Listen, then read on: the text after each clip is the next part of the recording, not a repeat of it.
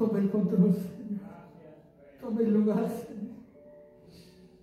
Toma, Señor, este mensaje, Señor, y habla a cada uno, Señor, en el nombre de Jesús, Padre. En el nombre de Jesús, amado Padre Celestial. En el nombre de Jesús, Señor. En el nombre de Jesús, amado Padre Celestial y misericordioso Dios. Gracias, Padre. En el nombre de Jesús. Amén y amén. Yo no sé si usted puede sentirle, amén. Pero yo sí puedo sentirle. Yo desde la mañana que llegué, llegué con una falta de aire. Bajé ahorita y mi cuerpo tiembla. Le puedo expresar gráficamente, mi cuerpo no está débil. Estoy sostenido del púlpito prácticamente. Dice que la presencia de Dios acá. ¿Sabe por qué? Porque se puede sentir. Y Dios ha estado hablando a nuestra vida en los últimos días. De una manera muy especial. Y estos versículos que quiero compartir ustedes han tocado tanto a mi vida. Digo, Señor, una vez más tú hablando a tu iglesia.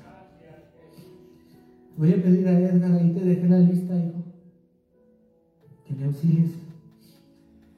Si usted trae su Biblia, ahora su, Biblia en el libro de San capítulo 18, versículo 19, amén.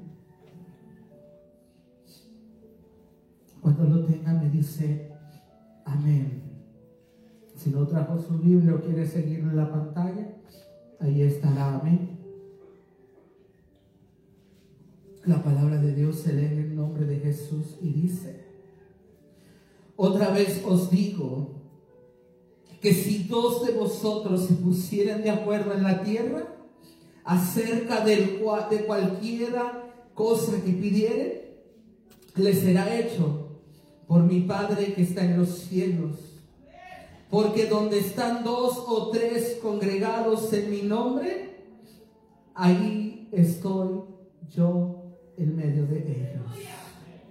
Otra vez os digo que si dos de vosotros se pusieren de acuerdo en la tierra acerca de cualquiera, de cualquiera cosa que pidieren, les será hecho, porque donde están, les será hecho, perdón, por mi Padre que está en los cielos. Hoy podemos ponernos de acuerdo.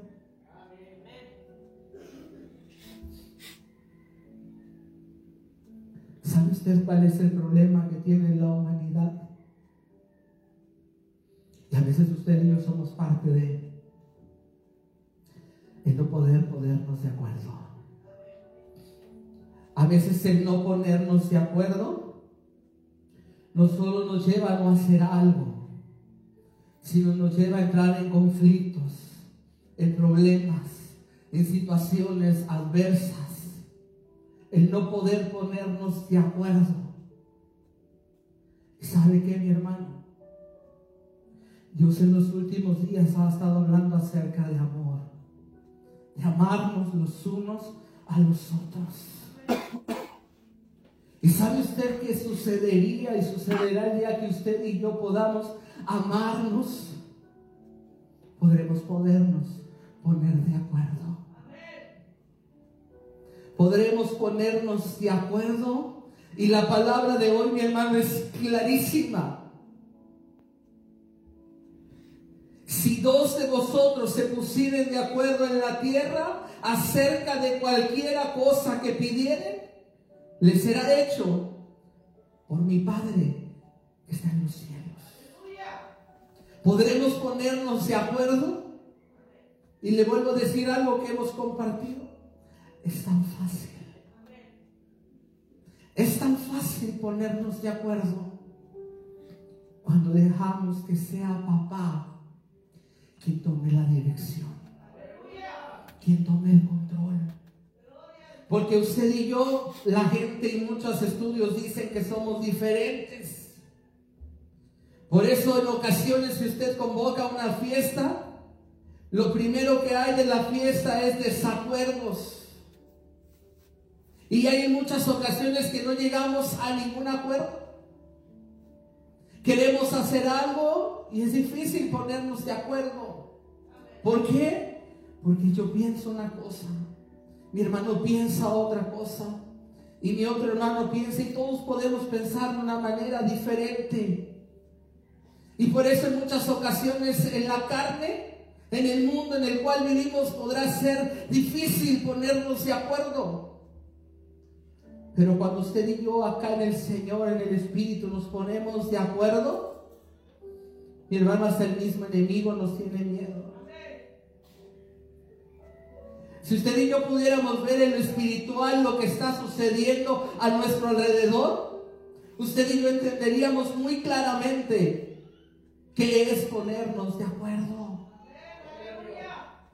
Dice el versículo 20, porque donde están dos o tres congregados en mi nombre, ¿quién está? Ahí está Él. Hoy ya podemos saber más de dos o tres, ¿de acuerdo? Podremos ponernos de acuerdo para darle al Señor lo mejor en este día creer en la palabra del Señor y creer esta parte que dice que si dos o tres se pusieran de acuerdo, ahí está Él.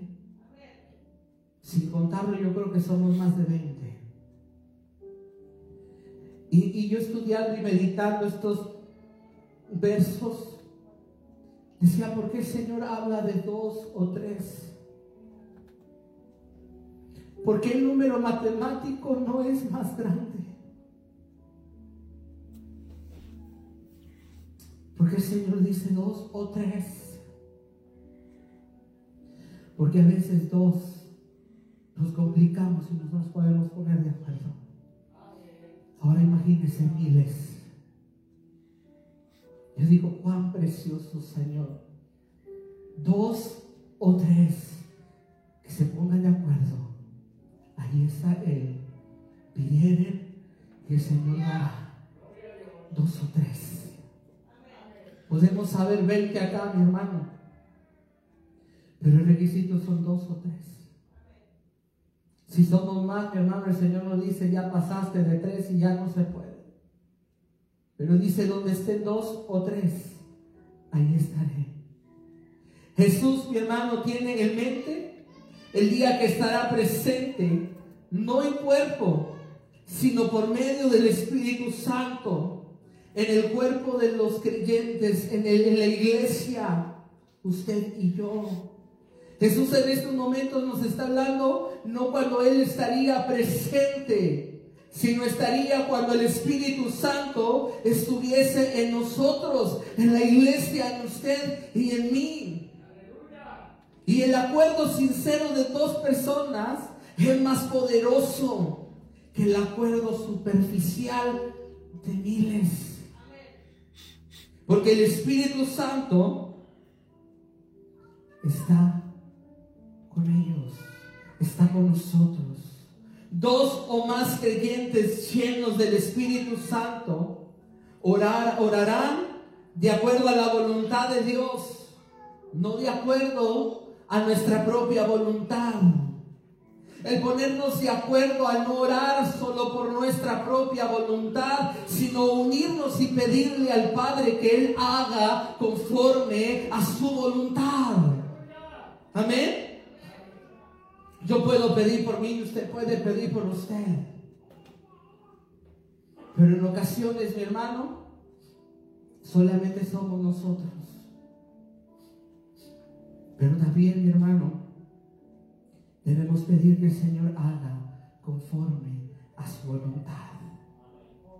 Debemos pedir conforme a su voluntad. Pero mi hermano, a veces decíamos en mensajes anteriores y preguntamos que si creemos en el Señor, sería fácil y sencillo decir, si creo en el Señor. Pero caminar en fe caminamos en fe, pedimos con fe, pedimos creyendo al Señor con fe, hasta que el Señor cumpla lo que tarde, lo que dure, seguiremos estando en el mismo acuerdo, porque debemos pedir con fe y no dudando. Santiago capítulo 1, versículo 6. Pero pida con fe, no dudando nada. No dudando nada. Amén. Porque el que duda es semejante a la ola del mar que es arrastrada por el viento y echada de una parte a otra. Si nos hemos puesto de acuerdo, debemos pedir con fe y mantenernos en el mismo acuerdo que se haga conforme a la voluntad del Padre. Versículo 7 dijo, no piense pues quien tal haga que recibirá cosa alguna del Señor. Si usted y yo dudamos, ¿recibiremos algo? Nada va a pasar. Y hay ocasiones, mi hermano, en las cuales nos unimos, estamos de acuerdo en el mismo sentir, pero a veces la duda de esperar en tiempo llega a visitar. Y yo, mi hermano, me quedo sorprendido de esos testimonios de mujeres, de hombres, que dicen, yo duré, oré y seguí y persistí y estuve ahí hasta que el Señor respondiera. Y hablan algunos de 15, 20 o algo de tiempo para que el Señor respondiera. Y a veces, mi hermano, me pongo a pensar y digo, esta generación queremos que las cosas sean instantáneas. Pero si Dios respondiera instantáneamente, sería de acuerdo a su voluntad. Y usted y yo entenderíamos la voluntad de Dios. Pero a veces aquí, mi hermano, es donde entra la palabra del Señor, esperar pacientemente al Señor. Y yo le diré, mi hermano, a veces cuesta.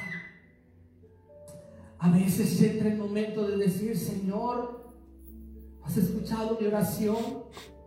Señor, mira que te pido. Pero a veces yo le pregunto y le digo a usted, le hemos dado oportunidad al Padre que nos responda. Le hemos dado esa oportunidad a papá de que responda qué es lo que está haciendo. Pero hay momentos, mi hermano, y, hace unos días yo leía y empezaba a ver por qué le llamaban a nuestra generación, y no digo mi generación, una generación de cristal. Y entró en mi corazón ese mover de decir, ¿por qué una generación de cristal? Y empecé a indagar un poco acerca de esto. Según el mundo, la generación de cristal está marcada del 2000 hacia acá. Ya no somos parte de esa generación. Pero él decía, ¿por qué llamar una generación de cristal? ¿Sabe por qué? Porque cualquier cosa nos quebra. Cualquier cosa nos detiene. Cualquier situación somos frágiles. Y yo meditaba y decía, Señor, si tú eres por nosotros, ¿quién contra nosotros? Si nos pusiéramos de acuerdo dos o tres, allí estarás tú. Pero algo en lo que llegaba yo, volví otra vez a esta parte de amor. de unirnos, la unidad de la iglesia, ponernos de acuerdo, pedir con fe, sin dudar. Creemos en un Dios de milagros, creemos en un Dios todopoderoso, creemos en un Dios que vive, creemos en un Dios rey de reyes y señor de señores. Creemos en un Dios todopoderoso. Creemos que Él es el que tiene el control de nuestra vida. Creemos que Él es el que nos ha traído hasta aquí. Creemos que Él es el que está con nosotros hasta este día. Podemos esperar. Podemos esperar.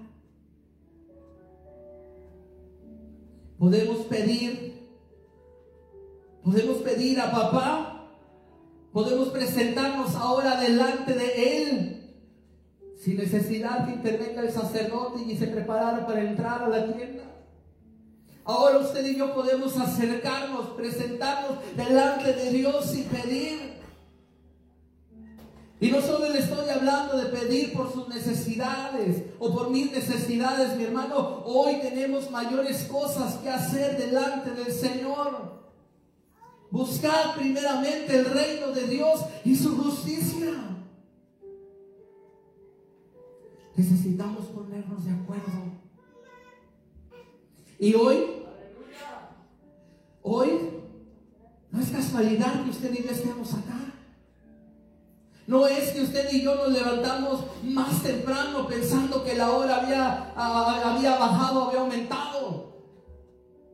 Hoy papá tiene un propósito en su vida y en mi vida. Hoy estamos acá porque a Él le ha placido que usted y yo estemos acá. Por misericordia del Padre estamos acá.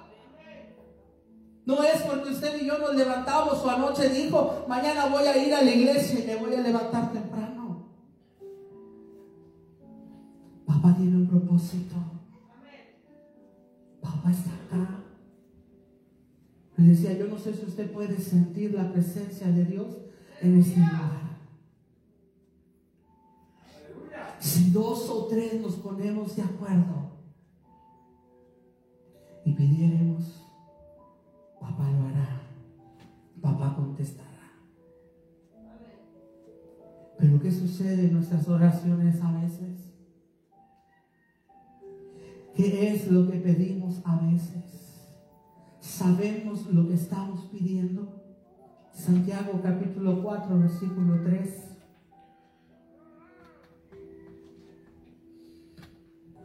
Pedís y no recibís, porque pedís mal para gastar en vuestros deleites, que es lo que usted y yo estamos pidiendo. Usted puede decir, Señor, pido, hermano, pido.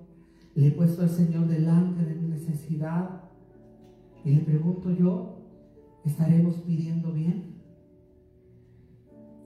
¿Estaremos pidiendo bien al Señor?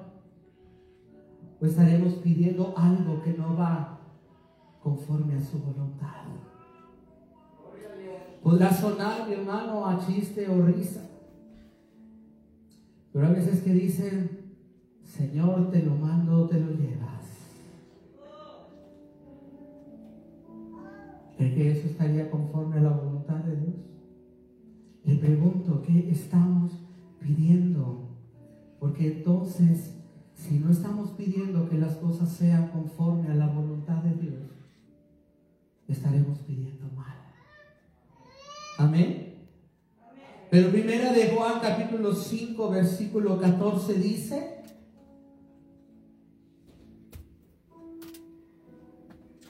Primero de Juan, capítulo 5, versículo 14. Y esta es la confianza que tenemos en Él. ¿Cuál es la confianza que usted y yo tenemos en Él? Que si pedimos alguna cosa conforme a su voluntad, Él nos oye.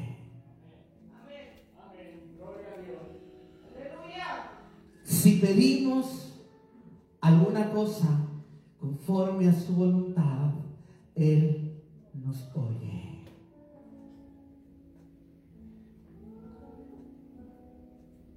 ¿Cuántos nos hemos presentado delante del Señor exponiendo nuestra necesidad, nuestra angustia?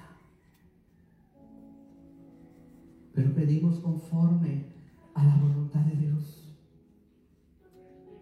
Estaremos pidiendo conforme a la voluntad de Dios. Porque si así lo hacemos, papá escucha nuestra oración. Y podemos esperar con esa, paciencia, con esa paciencia y estar en esa confianza de que Él responderá a nuestra oración. Y me regreso a los versículos que leíamos ahorita al principio. Otra vez os digo que si dos de vosotros se pusieren de acuerdo en la tierra acerca de cualquiera cosa que pidieren, les será hecho por mi Padre que está en los cielos. ¿Estamos en el mismo acuerdo?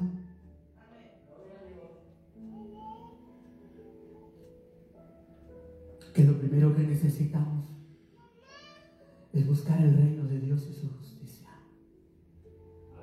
Que lo que necesitamos es presentarnos delante del amado conforme a Él nos ha llamado.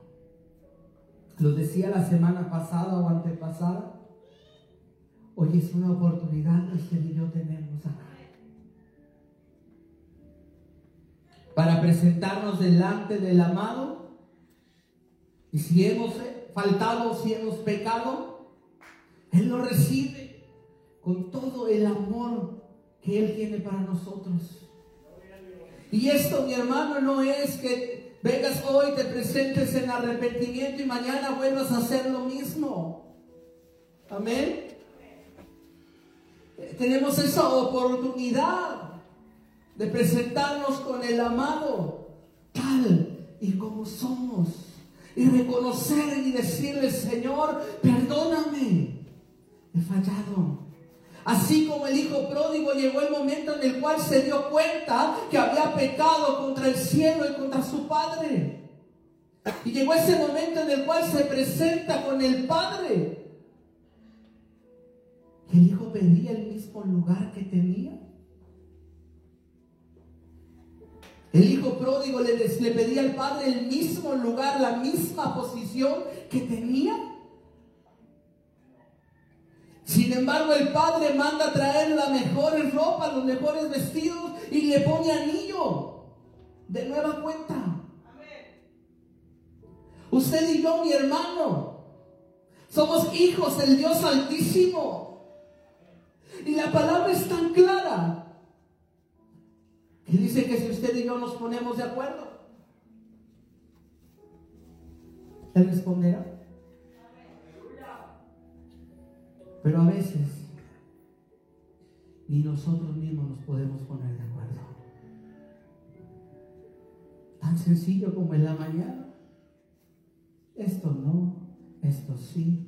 ¿Cuántas cosas planchó? ¿Cuántas cosas dejó en su ropero? ¿Cuántas, copas, cuántas ropas dejó en su cama?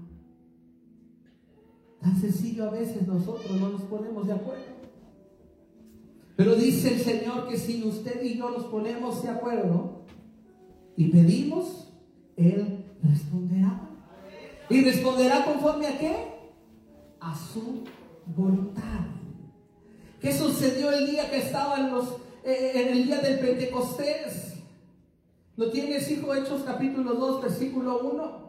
Y usted se lo sabe de memoria, amén. ¿Cómo estaban? Todos unánimes, juntos. Y cuando la palabra habla que estaban juntos, yo le puedo decir hoy, estaban de acuerdo. Porque cuando usted y yo no estamos de acuerdo, a veces ni juntos nos sentamos. Amén.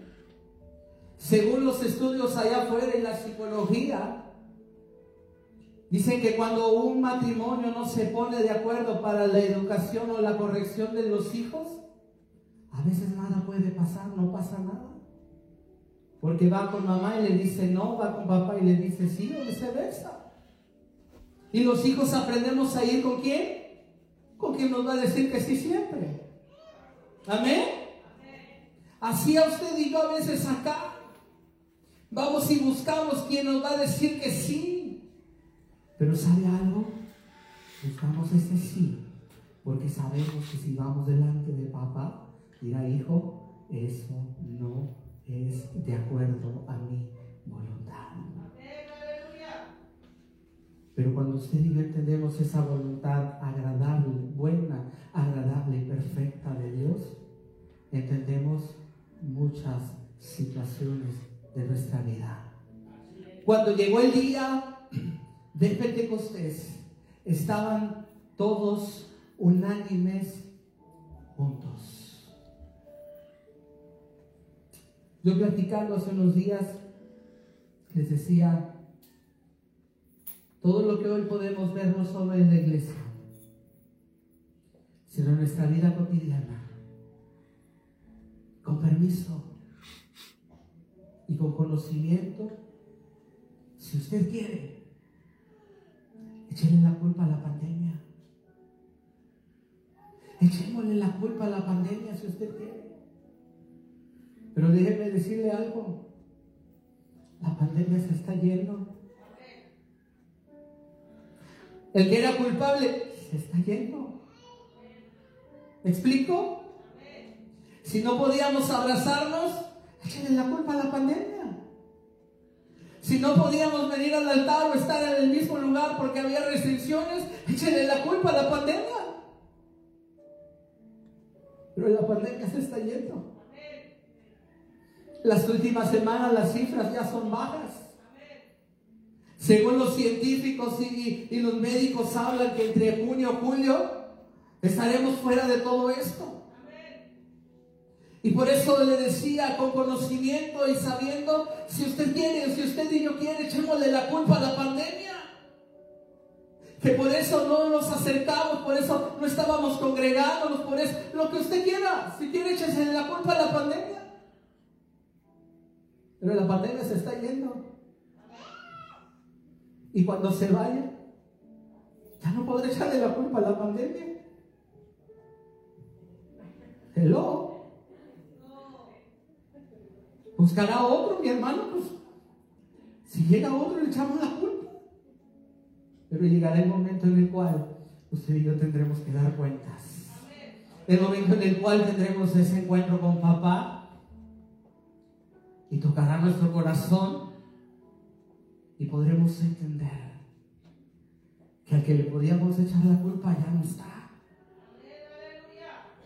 Enemigo tenemos si usted quiere echarle la culpa. Y a veces le, echamos la culpa hasta de nuestras propias decisiones. Es que el enemigo, échale la culpa. Él es el culpable. Pero usted y a mí hay alguien que nos va a redarguir y nos va a traer acá nuevamente. ¿Por qué? Porque usted y yo tenemos que ponernos de acuerdo. ¿Me expliqué? ¿Me entendió? Si usted y yo no nos hablamos hoy, échele la culpa a la pandemia. Si usted y yo no nos échele la culpa a la pandemia. Si usted no ha estado en la iglesia, échele la culpa a la pandemia. Si usted subió de peso, échele la culpa a la pandemia. Pero la pandemia se está yendo. La pandemia está de salida y convertirse en una endemia, algo así, ¿verdad? Una enfermedad que estará, pero que ya no mata, según la ciencia. Ahora, ¿quién será el culpable? ¿El enemigo? Échale la culpa. ¿Buscamos culpables? Échale la culpa. Pero llegará el momento en el cual le digan, hijo mío, dame tu corazón. Cuando el Señor venga y ministre, cuando el Señor venga y hable, cuando usted y yo nos presentemos delante del amado en el mismo acuerdo, cuando usted y yo nos presentemos acá en el mismo sentir, unánimes juntos para honrarle y glorificarle. Hoy tenemos tiempo, aún tenemos tiempo, aún podemos buscarle. Y yo sé que muchos nos hemos preguntado, y yo me lo pregunté a inicios de la pandemia, durante la pandemia, y le digo, y le vuelvo a echar la culpa a la pandemia. ¿O cerraron las iglesias? ¿Estuvo usted en ese ensayo? ¿Estuvimos en ese ensayo? Porque vendrá el momento en el cual anhelemos que las iglesias sean abiertas y no serán abiertas, donde tendremos que adorar al Señor en lo secreto, a lo escondidas. Y muchos clamarán y pedirán que se abran porque tienen hambre de escuchar la palabra del Señor. ¿Estuvo usted en ese ensayo? ¿Cuánta gente en las redes sociales nos acompañó? Y cuán precioso que pudimos llevar una palabra en medio de una situación desconocida.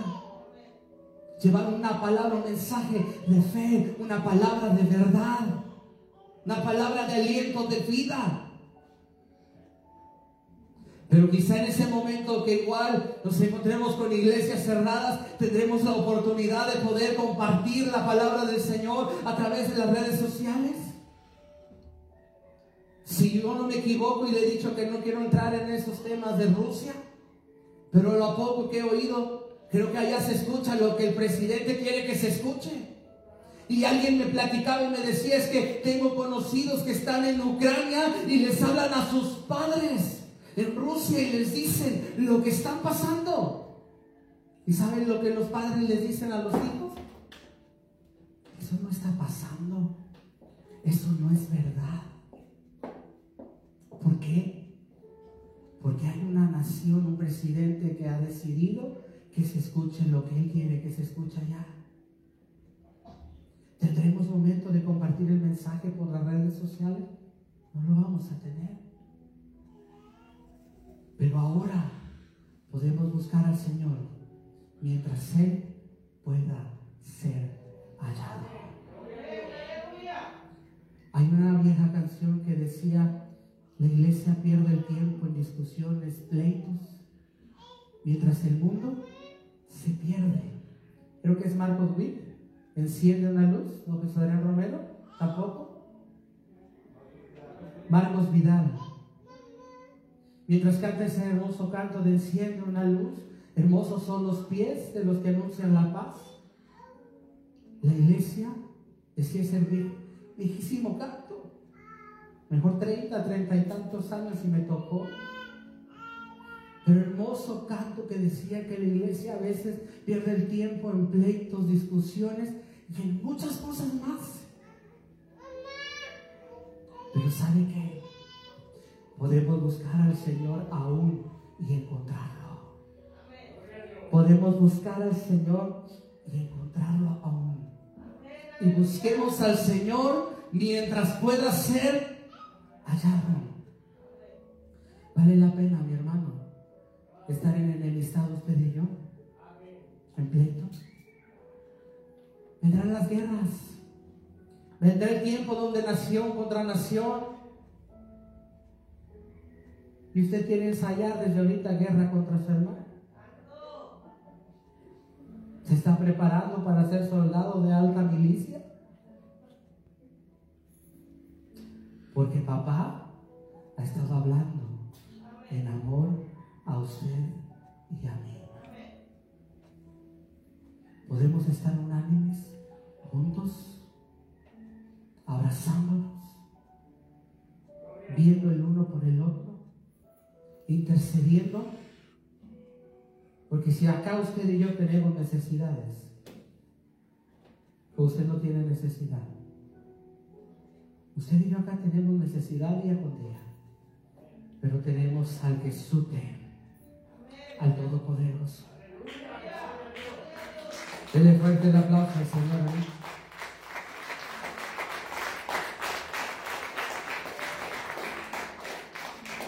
Imagínense al que anda buscando soluciones por todos lados. Brujos, hechiceros, satanistas etc, etc. Cuán grandes serán sus necesidades y no poder encontrar la solución. Pero usted y yo acá, mi hermano, tan solo basta una oración tan sencilla. Yo le he platicado lo que a mí me sucedió y la primera vez que escuché una voz audible, cuando yo iba en mi carro, cuando me enfrentaba ante la necesidad de pagar la mensualidad de mi carro, y lo que iba sucediendo en mi cabeza era a quién y en dónde conseguir lo que me faltaba. Y en ese trayecto de mi carro oír esa voz que me dice, ¿y ya pediste a tu? Yo no puedo explicarle lo que sucedió más que sentirme zarandeado. Y lo único que hice en el momento de oír de esa voz, Señor, perdóname, te necesito. Y no solo suceder algo en mí, sino algo que la gente, y la gente lo dijo, esto es imposible. El depósito bancario programado para el día 13 depositarse un 11 o un 10 del mes. Algo programado ya en bancos. Pero yo le digo, ¿acaso para Dios hay algo imposible? Él es el dueño del oro y la plata, el rey de reyes y señor de señores. Y ese día solo dije, Señor, perdóname. Tú sabes Y a otro día abrí mis ojos era un alboroto por todos lados, ya pagaron, ya depositaron. ¿Cómo?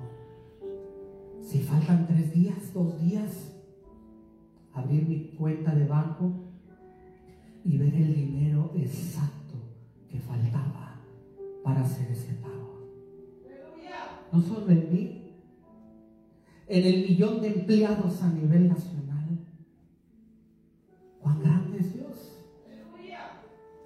¿Usted cree que Dios no pudo haber autorizado solo mi pago? Para Él no hay imposibles. Pero Dios es un Dios de misericordia. Algo tan pequeño, mi hermano. No necesitamos en ocasiones de una oración tan formulada, tan grande, para que Dios escuche. Y si usted y yo nos ponemos de acuerdo, mi hermano, déjeme decirle que a veces pasamos y estamos donde estamos porque queremos. Porque la palabra de Dios es tan clara, tan precisa. Porque usted y yo no hemos visto milagros acá. Hay algo que Dios está tratando conmigo. Porque hay una sola cosa que papá dice, probadme en esto. Yo siempre lo he ejemplificado. Eso pudiera representar el 1% de nuestra fe. Pero le creemos a veces a Dios en un 99.99%. ¿Hay duda? Falta 1%. El 0.1 falta. Para que Dios haga conforme a A veces hay cosas, mi hermano, que papá pide. Pónganse de acuerdo. Juntos. Unánimes. Ay, no, Señor, ahí viene otra vez este. Hay ocasiones, mi hermano, donde preguntamos, ¿quién va a compartir? Ay, el hermano no. Grita mucho. ¿Quiere usted escuchar al hombre? Debemos ponernos de acuerdo porque a quien venimos a servir es al Rey de Reyes y Señor de Señores. Y cuando usted y yo le damos lugar a esos pensamientos, ya no estamos. Y se lo pongo con ese ejemplo tan sencillo que yo creo que todos hemos pasado por ahí. Ay, el hermano grita mucho, porque no le baja. Edgar me tiene controlado. Pero cuando usted y yo nos ponemos de acuerdo, cuando usted y yo estamos en el mismo sentir y permitimos que Dios haga conforme a su voluntad, acá usted y yo anhelaríamos estar no solo tres días a la semana. Estaríamos con esa hambre y esa sed de estar acá. Dios puede, usted puede buscar a Dios en su casa, usted puede buscarlo. Dios no solo está aquí, ¿ok? Dios no solo está aquí. Dios no solo se presenta aquí, Dios está con usted. Y si usted está en su casa, ahí está Dios. Y si usted le busca, lo va a encontrar. Si usted clama, va a responder. Pero qué precioso es cuando podemos estar acá, juntos, como hermanos, en armonía. Decir hoy es un día de fiesta. Hoy es un día de fiesta porque mi hermano está aquí. Qué bueno que vino mi hermano. Qué bueno que vino a gozarse juntamente conmigo. ¿Y por qué digo qué bueno que estuvo mi hermano? Y no digo qué gran precioso es que Dios está acá. Porque Dios está con usted y está conmigo. Y si usted y yo estamos acá, Dios está acá. Si usted se quedó en su casa, Dios está allá. Pero cuando usted y yo nos ponemos de acuerdo acá y pedimos, Él responderá.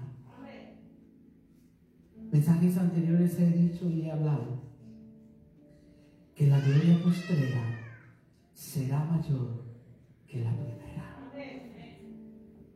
Y muchos de ustedes conocieron la gloria postrera primera. Y esto será mayor que la primera. Dios empezará a añadir, Dios lo hará. Dios no miente. Pero tú y yo tenemos una responsabilidad hoy acá. Ponernos de acuerdo. No por conveniencia. No por necesidad. No por tristeza. Sino porque sabemos que al Dios al que servimos es un Dios de amor y misericordia. Que nos amó primero y tomó nuestro lugar en la cruz del Calvario para salvarnos a mí y a ti. Y que hoy podamos disfrutar de ese precioso regalo. Y qué mejor presentarnos delante del Señor con alegría, con gozo, con paz, con agradecimiento y decirle, Señor, te necesito y quiero más de ti. Tío, ¿me ayudas? Con el piano, ¿me ayudas?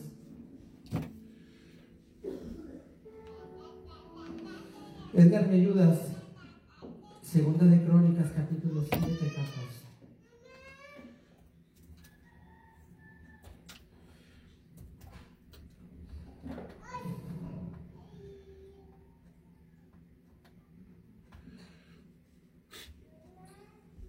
¿Tenemos?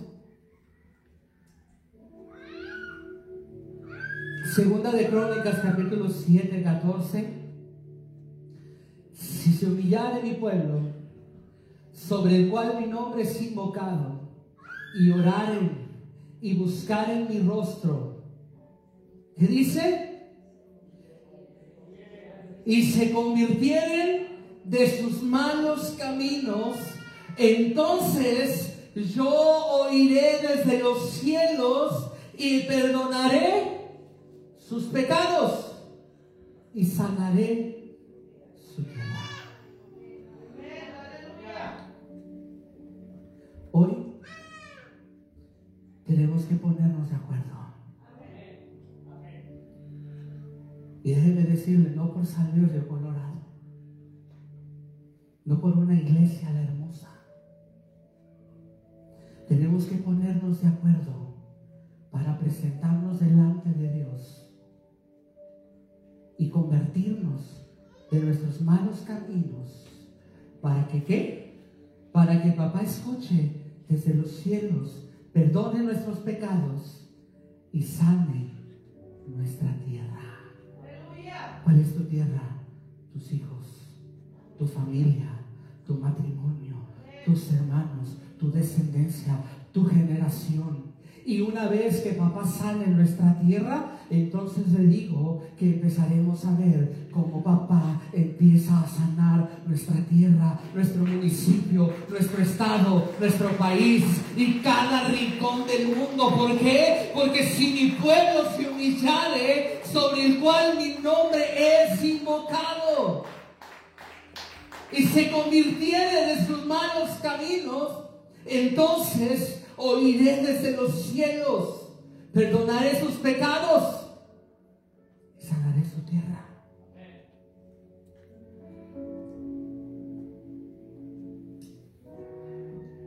¿Está entendiendo lo que papá está hablando?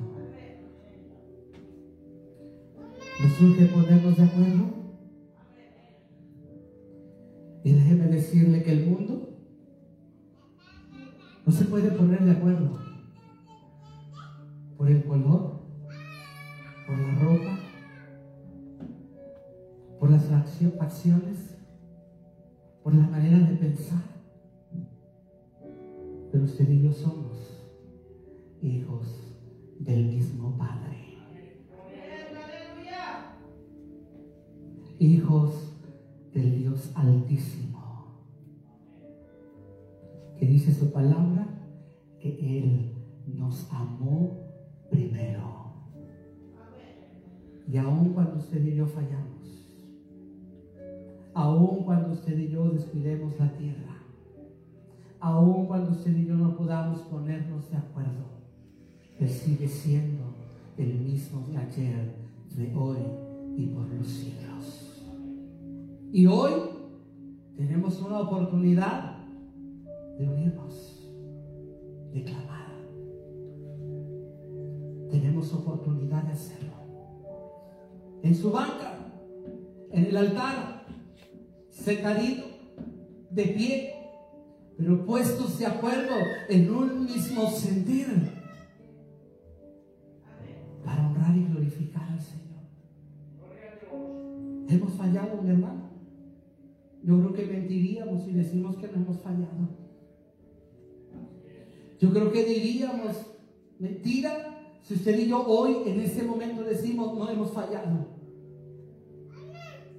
Pero hoy lo que tenemos es una oportunidad más con el Padre de decir, Señor, si te he fallado, perdóname. Aquí estoy. Decía uno de los cantos que cantaban los muchachos, quiero ser como tú. ¿Quieres ser como Dios? ¿Queremos ser como Él? Dios es amor. Dios es amor. Y Jesús, mientras su camina en la tierra, sumó, no restó. Usted y estamos sumando o estamos restando. Hoy usted quizá diga es que me faltan. Ya no diga me faltan. No restemos. Sumemos. Mis hijos y yo serviremos a Jehová. Mi casa y yo serviremos a Jehová. Y hay ocasiones en las cuales usted puede decir, el cholito, el vagabundo. Pero ¿por qué no decía mi hermano? ¿Por qué no decir,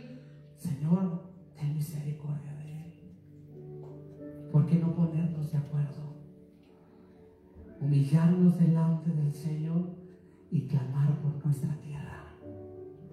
Le vuelvo a decir, no coloque el nombre de su tierra a su municipio a esta iglesia.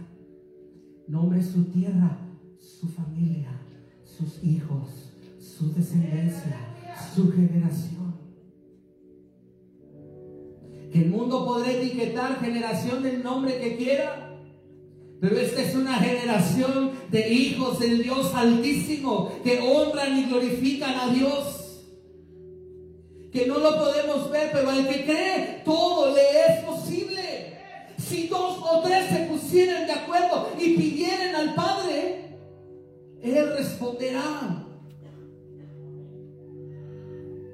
¿Queremos ser como Dios? Pongámonos a cuentas Señor, quiero ser como tú. Hay otra hermosa alabanza que dice, Señor, mi carácter más como el tuyo. Pero le digo yo algo. Cada canción, mi hermano, y yo debemos cantarla de lo más profundo de nuestro corazón.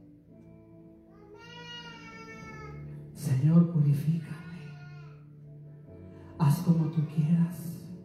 Quiero ser como tú. ¿Tiene conocimiento de lo que le está diciendo a papá? ¿Tiene usted conocimiento cuando le dice, Señor, dame paciencia? Señor le está dando paciencia.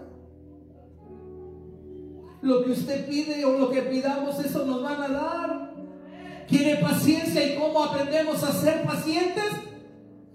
Véase. Véase.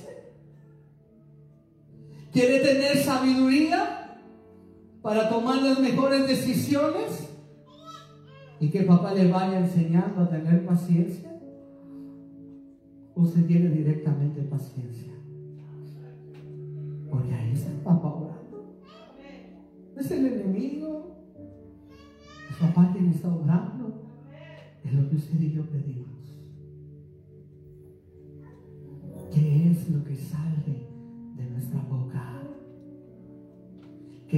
Lo que ha guardado en nuestro corazón? Amargura, daremos amargura. Tristeza, daremos tristeza. Hay amor en nuestro corazón, daremos amor. Hay vida, daremos vida. Es papá quien habita, es papá quien nos mostrará qué es lo que tenemos que hacer y cómo tenemos que hacerlo. Y lo primero, dice la palabra del Señor que por sus frutos los conocerán. Y vuelvo y cierro con esto. ¿Nos amamos? ¿Se ama? ama a su prójimo, porque dice que el que no ama no conoce a Dios. El que no ama no conoce a Dios. Pero ¿sabe qué? Hoy usted y yo podemos decirle, Señor, yo quiero ser más como tú. ¿Puede ponerse de pie?